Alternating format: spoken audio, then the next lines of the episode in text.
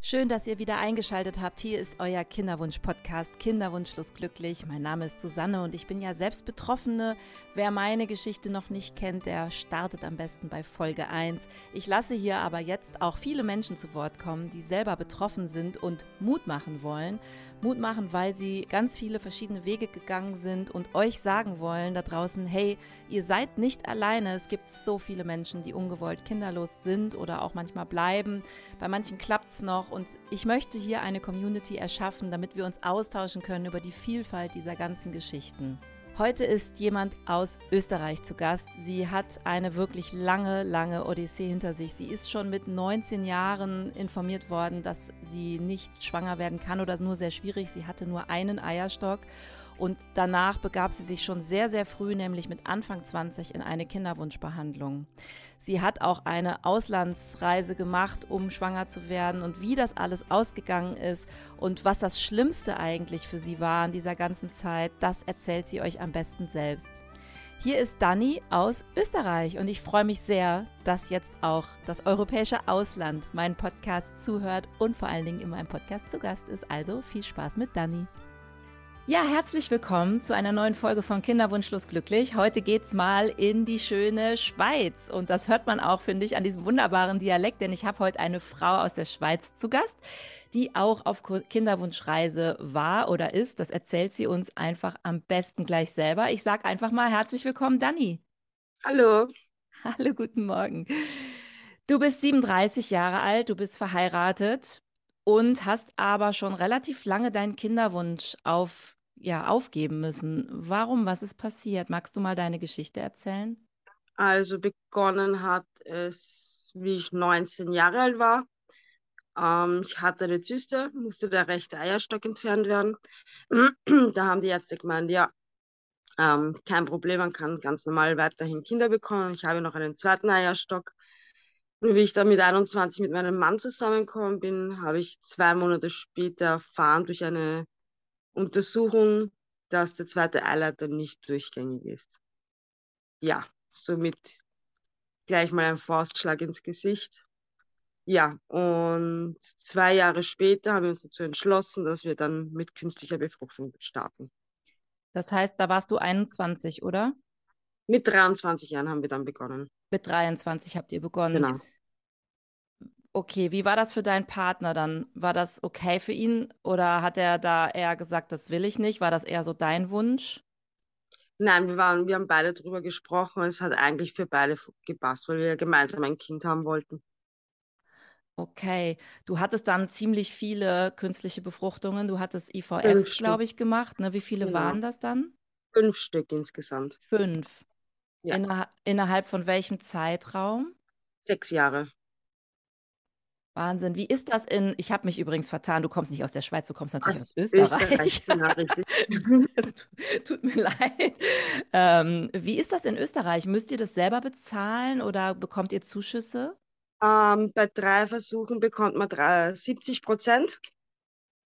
Und wenn man mehr benötigt, dann muss man alles selbst bezahlen.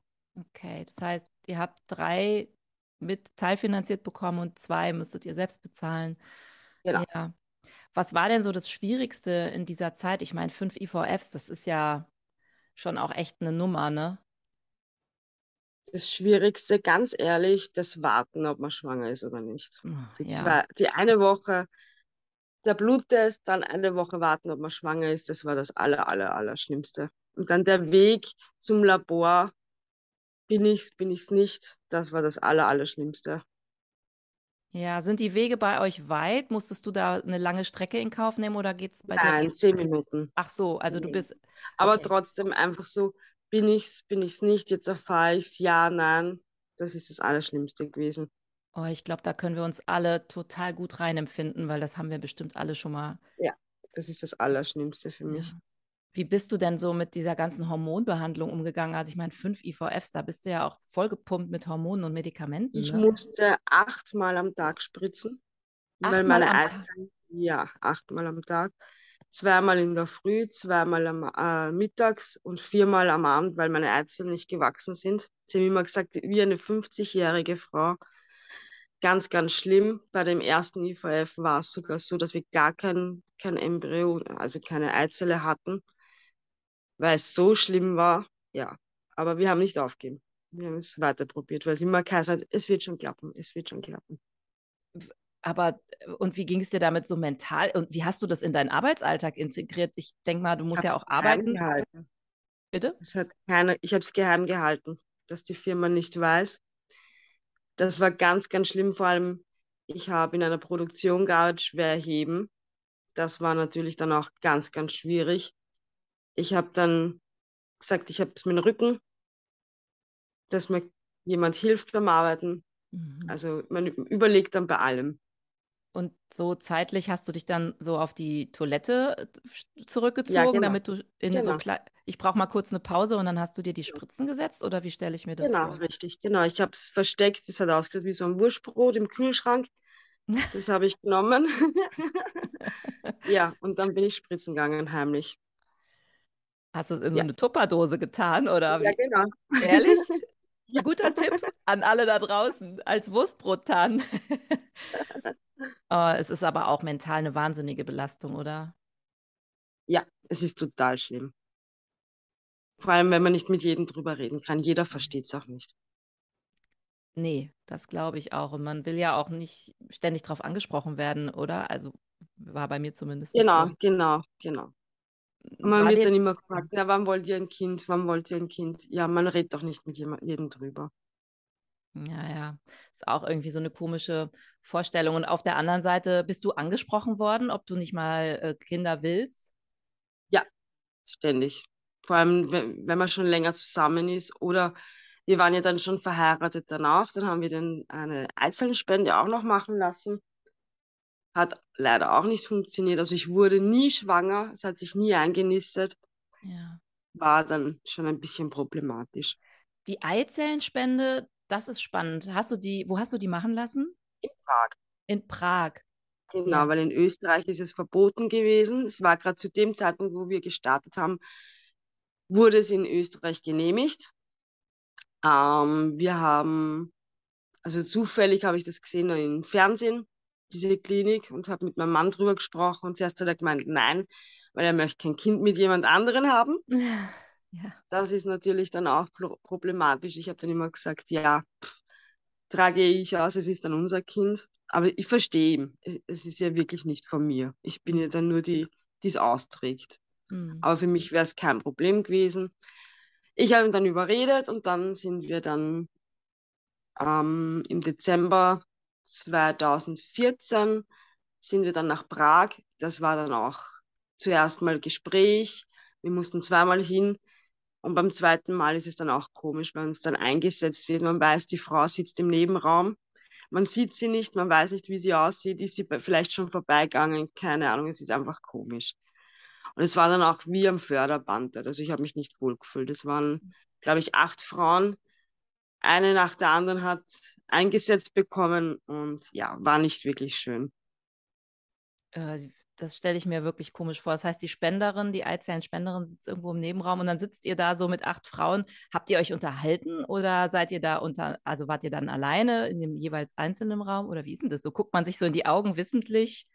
Ja, genau, man sieht sich schon an, so du bist die Nächste, du machst mhm. genau dasselbe. Also es ist schon. Mhm. Aber es ist, wir haben nicht miteinander gesprochen, weil Tschechien, die, wir haben uns eigentlich alle, alle nicht verstanden. Es waren nicht nur Österreicher, es waren auch nicht nur Tschechen, es waren aus mehreren Nationen. Ah ja. Das hat man schon gemerkt. Ja, in Deutschland ist Eizellenspende auch immer noch verboten tatsächlich. Also deswegen sind auch uns äh, deutsche Frauen gezwungen, ins Ausland zu gehen. Zumindest jetzt, wo wir diesen Podcast aufzeichnen. Vielleicht ändert sich das. Wir haben 2022. Wäre ja. nicht schlecht, wenn es mal wieder erlaubt, wenn es mal erlaubt wäre. Ich finde es echt gut. Aber es ist auch der Stress. Man muss nach Prag fahren. Ja. So, wenn man es in Österreich macht, ist, glaube ich, einfacher. Aber der Stress schon allein die Hinfahrt, man ist psychisch schon belastet es ist alles anstrengend. Es war wirklich anstrengend. Ja. Wie, ja, wie, wie hast du das mit deiner Kinderwunschklinik abgesprochen oder habt ihr das unabhängig von eurer Klinik gemacht? Unabhängig. Okay. Unabhängig. Also ich habe an, an, an die Klinik in Prag einfach ein E-Mail gesendet Und die haben sich dann gemeldet. Wir haben dann einen Fragebogen bekommen. Ein Foto von mir musste ich senden. Wie groß ich bin, wie alt ich bin, wie schwer ich bin, was ich arbeite, Freunde, Hobbys, alles. Also wie ein Bewerbungsschreiben. Und dann bekommt man dann ein Bewerbungsschreiben von dieser Person zurück. Mhm. Und man darf dann wählen, ob ja oder nein. Aber natürlich ohne Foto. Man wird nie wissen, wie die Dame aussieht. Mhm ist natürlich auch etwas ganz komisch, aber wenn mein Kind will, probiert man alles. Also so war es bei uns. Ja, das ist interessant. Ich habe einmal eine Folge gemacht zu Eizellenspende. Könnt ihr mal reinhören. Ähm, und da war das so, dass die Spenderin einen Brief und ich glaube ein Kinderfoto von sich mit beigelegt hat, die Eizellenspenderin. Aber das ist eher sehr ungewöhnlich und das war auch eine Spende in Dänemark und da ist es nochmal, da wird es anders geregelt. Ähm, ja. Also wenn euch diese Folge interessiert, klickt da auch mal rein. Ja. Habt ihr euch denn mehrere Kinderwunschkliniken in Österreich äh, angeguckt oder wart ihr nur bei einer und seid dann direkt nach Prag gegangen? Also habt ihr euch eine zweite, dritte, vierte Meinung mal eingeholt? Wir waren insgesamt bei zwei Kinderwunschkliniken in Wien. Die erste war im AKH, im großen Spital, das jeder kennt aus Wien. Ähm, es war dort ganz, ganz schwierig, weil genau daneben die Nebenstation war für Schwangere. Das war ganz, ganz, ganz, ganz schlimm.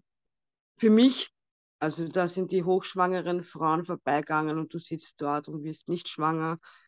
Also psychisch ganz, ganz schlimm. Und ich habe dann gesagt, nein, es funktioniert nicht. Ich war auch nicht zufrieden. Ich war jeden Tag im Spital und man hat keine richtige Auskunft bekommen. Einfach nur Spritzen, Spritzen, Spritzen kontrollieren. Passt die Größe, und dann darf man wieder heimgehen. Das war's. Mhm. Und dann habe ich gesagt, habe ich mich umgesehen, war eigentlich genau daneben auch eine Kinderwunschklinik, nur für das spezialisiert, alles auch geheim, wenn man jetzt für die Firma eine Zeitbestätigung braucht hat, war alles ganz geheim, ist einfach Frauenarzt draufgestanden oder Untersuchung, es steht gar nichts drauf und das war wirklich, wirklich gut. Die war noch sehr, sehr bemüht. Ganz, ganz anders als wie im anderen Spital nicht mhm. wie am Fließband. Okay. Auch hier nochmal der Hinweis, man sollte sich vielleicht wirklich immer nochmal eine zweite oder eine dritte Klinik angucken, wenn's, auch wenn man sich ganz gut aufgehoben fühlt, aber manchmal sind Behandlungsmethoden unterschiedlich und es tut mal ganz gut auch, ja, man, das tut einfach mal ganz gut, mal eine zweite Meinung einzuholen. Ich habe da leider, leider viel zu lange mit gewartet. Ja. Man soll sich auch gut aufgehoben fühlen, weil wenn, wenn man nicht gern hingeht, man hört, hört sich blöd an, aber wenn man nicht gern hingeht, weiß ich nicht, denke ich, funktioniert es auch schwieriger. Man muss sich wohlfühlen, auch ja. Vertrauen haben zu dem Arzt. Ja, absolut. Hattest du denn eine medizinische Indikation, warum deine Eizellen so schlecht heranreifen oder nicht wachsen? Nein. Mir wurde nur gesagt, sie sind sehr schlecht. Mhm. Aber es gibt ja. keine Diagnose, das ist ein sowieso Syndrom oder. Nein, gar nichts. Okay.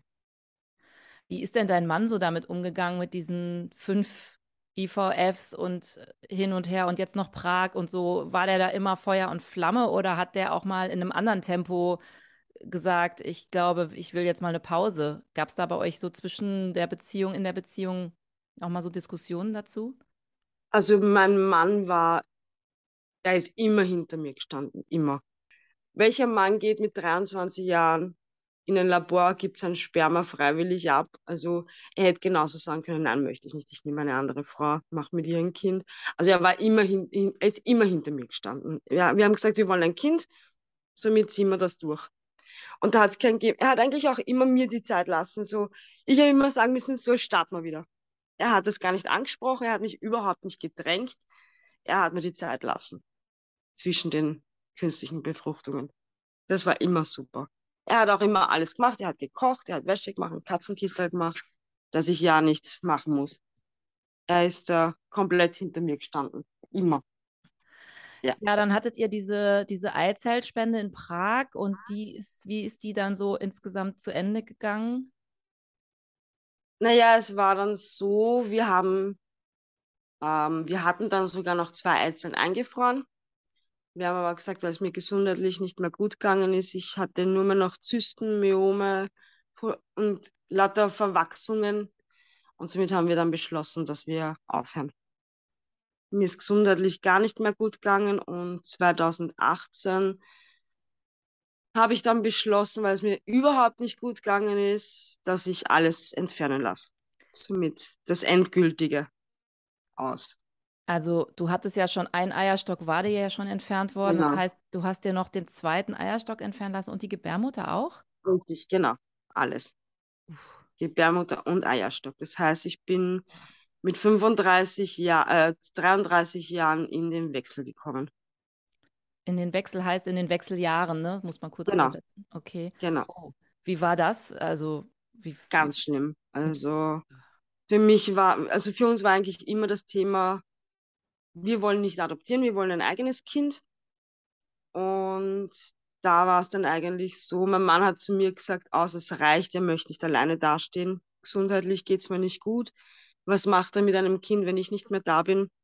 Somit haben wir dann beschlossen, gut, ich lasse mich operieren, lasse alles rausnehmen, bevor es mal Krebs ist oder man weiß es ja nicht. Der Teufel schläft nicht. Und somit haben wir dann gesagt, passt, ich lasse alles entfernen und war für uns dann auch das Endgültige aus für Kinder.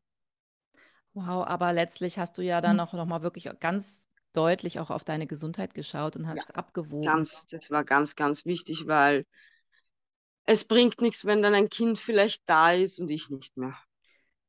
Ja, das hat dein Mann, glaube ich, gesagt, ne? Lieber, was, was Genau. bringt mir ein Kind ohne meine Frau? Genau, richtig. Das fand ich so einen ganz berührenden Satz, den du mir mal erzählt Genau. Und das hast. war dann für mich auch dieses endgültige Aus, es ist vorbei.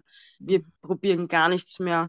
Die Gesundheit geht vor. Es ist ja auch nicht gesund. Die ganze Zeit über Jahre lang nur Hormone spritzen. Vor allem, ich habe wirklich so viel Medikamente nehmen müssen. Das war dann, ich habe mir den Körper kaputt gemacht. Hast du Angst vor Folgeschäden von dieser Hormonbehandlung? Die hatte ich auf jeden Fall. Ja. Auf jeden Fall. Man weiß nicht, was nachher kommt. Also es ist, Mhm. ich hatte immer Zysten, sogar mit BAP 4. Also wirklich schon kurz vor Krebs, sage ich jetzt mal. Es hätte auch anders aussehen, ausgehen können. Aber wie gesagt, ich habe den Schritt gemacht. Bin auch sehr zufrieden damit. Es war das Beste, was ich machen konnte.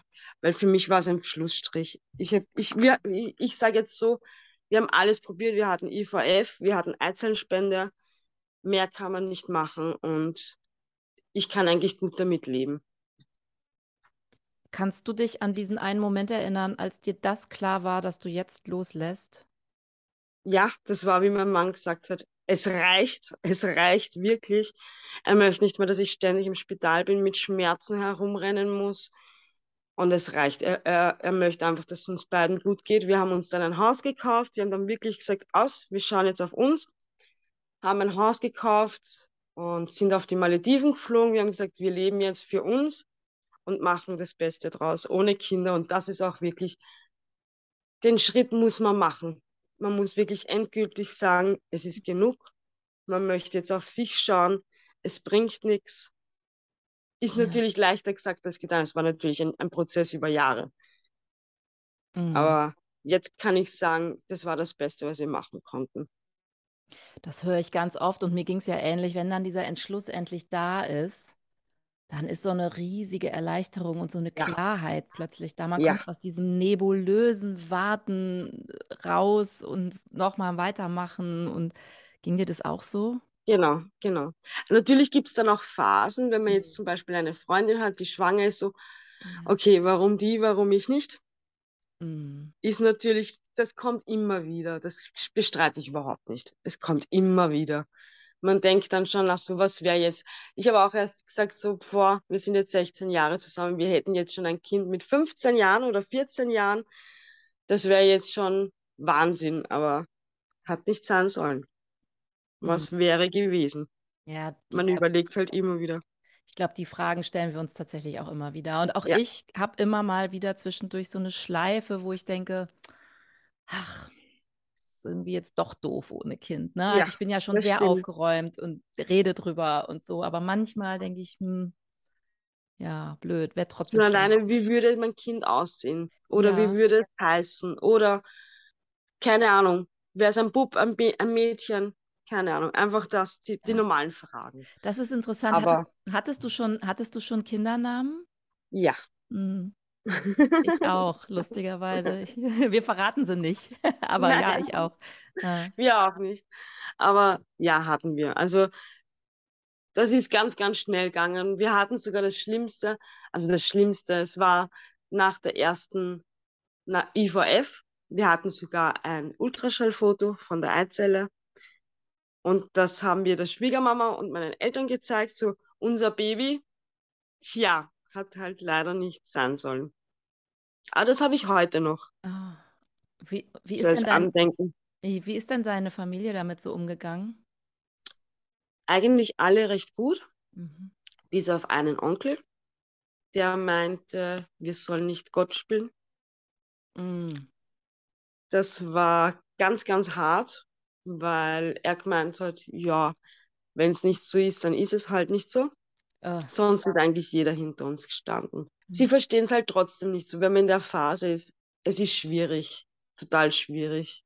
Mhm. Einfach das Psychische auch. Man hofft, man hofft, man hofft. Und dann bekommt man die Watschen mit. Nein, leider nicht. Naja, und du bist ja auch nicht nur, du bist ja auch mental durch wirklich sehr schlimme Phasen gegangen, aber auch körperlich. Also ich meine, durch die Eizellenspende, du musstest dann ja auch noch zur Ausschabung, glaube ich, ne? Genau, genau. Mehrmals, mehrmals. Mehrmals, ja. Und einmal musste ich dann für zwei Wochen wieder ins Spital nach einer Küretage, weil der Darm perforiert wurde. Das war ganz, ganz schlimm. Also sie wussten zuerst nicht, was los ist. Oh. Also da wäre ich dann auch fast gestorben. War ganz, ganz schlimm.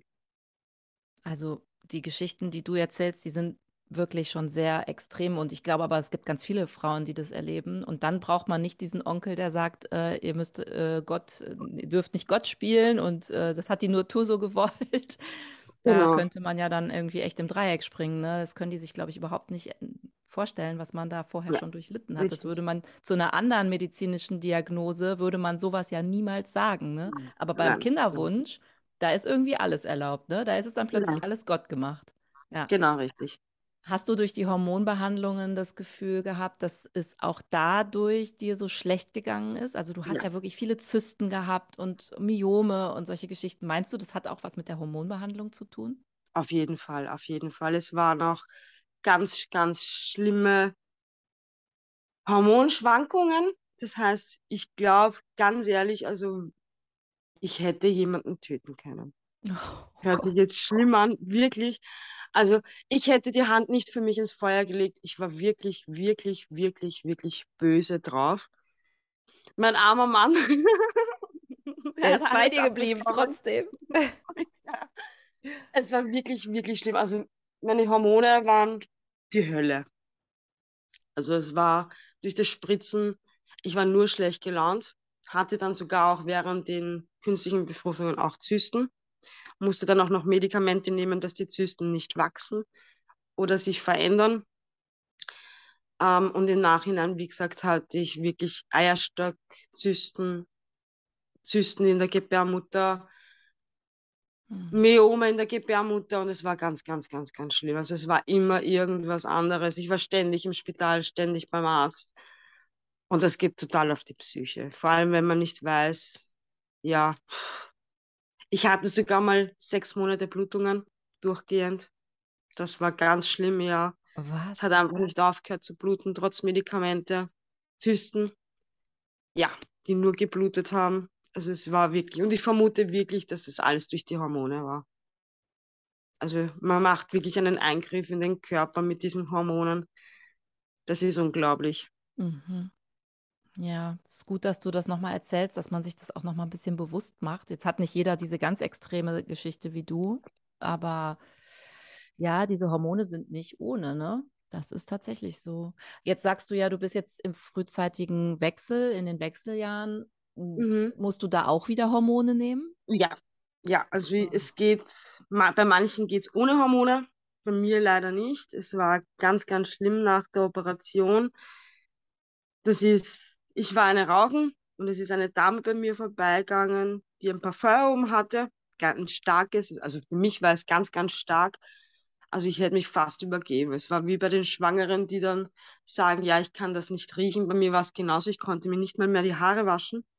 Ich konnte mein Shampoo, meine Seife nicht mehr riechen. Mir wurde sofort schlecht. Und das ist eben durch diesen Eingriff, die Hormone fehlen. Mhm. Und der Geruchssinn war bei mir extrem, ex wirklich extrem. Ich habe dann Gott sei Dank Medikamente bekommen, die ich jetzt nehme. Und somit kann ich gut leben.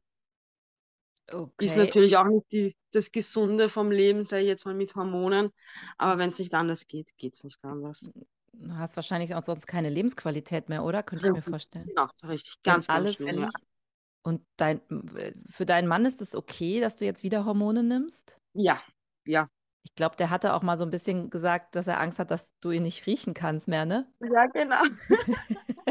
ja, es war dann, wir hatten, er hatte dann, er hat dann gemeint, ja super, jetzt kannst du nicht mal duschen gehen. Was ist, wenn du mich nicht mal riechen kannst? Und das ist ja doch wichtig für die Beziehung. Aber das hat funktioniert. Also das für mich hat er immer gut gerochen, auch in der Phase. Gott sei Dank. Weil da gibt es ja auch so Geschichten, dass Frauen, die die Pille absetzen, so junge Mädchen, junge Frauen, ähm, dass die plötzlich ihren Partner nicht mehr riechen können. Also ich meine, das sind ja so ist eine ganz kleine Ausschnitt von, was können Hormone mit dem Geruchssinn machen. Bei dir ist es ja genau. extrem. Genau. Genau. Nein, also er war immer mein Mann. Ich konnte ihn noch riechen. Voll schön, Gott sei Dank. Hattest du irgendwie Hilfe? Hast du dir therapeutische Hilfe geholt? Nein, es wurde auch gar nicht angeboten bei uns. Also ich habe alles nur mit meinem Mann, Mama, Bruder, Freundinnen durchgestanden. Also ich habe es auch so geschafft. Wow. Durch viel Reden aber. Viel Reden. Und viel Heulen. Ja. Ja. Kann ich bestätigen. Also reden hilft, heulen hilft auch. äh, ja, ich höre immer, dass so äh, Kinderwunschcoaches und Therapeuten und so echt ein Segen sind in so einer Zeit. Ich wusste damals nicht, dass es sowas gibt. Ich bin gar nicht auf die Idee gekommen. Heute denke ich, hm, hätte ich vielleicht in Anspruch genommen, aber ja, Gott sei Dank kann man, wenn man dann Leute hat, mit denen man sprechen kann, das hilft schon, ne? Ja, ja. auf jeden Fall. Ohne geht's gar nicht. Ja. Wie lebst du denn heute? Würdest du sagen, bis jetzt heute mit deinem Kinderwunsch im Reinen? Ja, ich habe einen Neffen und er ist wie mein Kind. Also ich borge ihn aus und wenn ich nicht mehr möchte, gebe ich ihm zurück. Praktisch. Nein, es ist einfach, keine Ahnung, er kriegt von uns alles. Also wir nützen das komplett aus. Also er, er schläft bei uns, er ist eine Woche bei uns. Es ist einfach, wie gesagt, also wir, wir, wir wie soll ich sagen, wir spielen halt für ihn auch Zusatzeltern. Schön. Also da können wir uns dann austoben. Ich möchte jetzt auch kein Kind mehr. Ich habe wirklich so abgeschlossen. Ich bin froh, dass ich jetzt kein Kind habe. Oh. Hört sich jetzt vielleicht blöd Spannend. an, aber ich bin jetzt 37 Jahre und denke mir, pff, mit 37 Jahren möchte ich kein Kind mehr. Ich möchte damit nicht mehr anfangen. Ich kann machen, was ich möchte. Wenn ich heute nicht kochen möchte, dann koche ich heute nicht. Wenn ich heute um sechs schlafen gehen möchte, dann gehe ich um sechs schlafen. Ich kann machen, was ich will. Und genauso wie Malediven, mit einem Kind kann man nicht auf den Malediven fliegen. Wir machen Urlaub, wir haben unser Haus, wir haben unsere Freizeit. Wenn ich heute fortgehen möchte, dann gehe ich heute fort. Es, ich habe keine Verpflichtungen und das tut mir gut. Wow. Das ist so ein schönes, ich finde schon fast ein schönes Schlusswort, dass wir positiv mal aufhören in diesem Podcast, ja. wenn das für dich okay ist. Gibt es irgendwas, ja. was, du da, was du den Mädels und den Jungs draußen noch vielleicht so mitgeben willst? Es geht auch ohne Kinder. Dani, so ein toller. Das haben wir nicht eingeübt. Man könnte denken, wir hätten das irgendwie vorher irgendwie alles ausgearbeitet. Nein, das ist ja toll. Danke dir, dass du diese Geschichte erzählt hast und die auch vor allen Dingen zum Schluss nochmal diesen Mut machst, dass es wirklich auch anders geht und auch wenn es nicht klappt, dass es schön anders weitergehen kann genau. und nicht in einer Katastrophe endet. Genau. Es funktioniert. Es funktioniert. Man sieht es an dir. Kann man mit dir irgendwie Kontakt aufnehmen? Ja, man kann mir auch gern per Instagram schreiben. Du kannst es gerne dazu posten, wenn du möchtest. Man kann mich jederzeit anschreiben. Super. Wir können dann auch gern Telefonnummern austauschen, wenn ihr reden möchtet. Ist überhaupt kein Thema. Oh, Dani, du bist ein Schatz. Das zeichnet diese tolle Community hier aus, in diesem Podcast und in dieser Instagram-Bubble, dass wir mhm. wirklich miteinander sprechen, uns austauschen und auch wirklich telefonieren. Wenn wir Fragen haben, dann fühlt man sich nicht so ganz alleine mehr. Genau Ja, deswegen freue ich mich sehr, dass du heute Gast in meinem Podcast warst. Super, ich, ich sage auch danke. Danke dir. Alles Liebe nach Österreich. Danke. Danke ebenfalls nach Deutschland. Dankeschön. Das war Dannys Geschichte und ich freue mich sehr, dass sie diese wirklich sehr intensive Geschichte mit uns geteilt hat. Ich meine, achtmal Spritzen zu setzen in einer Kinderwunschbehandlung pro Tag, das habe ich so auch noch nie gehört. Das hat mich sehr beeindruckt, auch wie sie das dann so geschafft hat und wie sie ihre, äh, ihr Spritzbesteck dann getarnt hat. Also ich finde es wirklich toll, was sie für Wege gegangen ist auch und wie sie offen erzählt darüber, wie schwer das Ganze auch war. Wenn ihr direkt mit Dani nochmal Kontakt aufnehmen wollt, auch im Vertrauen nochmal ein bisschen sprechen wollt mit ihr, das könnt ihr sehr gerne tun.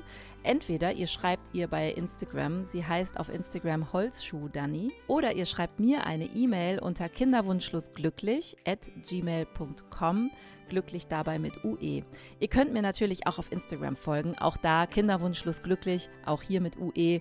Oder ihr schreibt mir über das Profil über Instagram, Kinderwunschlos glücklich auf Instagram. Alle Wege führen zu uns und ich freue mich sehr, wenn wir uns vernetzen und wenn wir miteinander in Kontakt treten, damit auch ihr alle wisst da draußen, ihr seid nicht alleine und ich freue mich wirklich über jede einzelne Geschichte von euch. Ganz liebe Grüße, wir hören uns in zwei Wochen wieder. Bleibt gesund und bis dahin macht's gut. Fühlt euch ganz herzlich umarmt von eurer Susanne. Bis bald.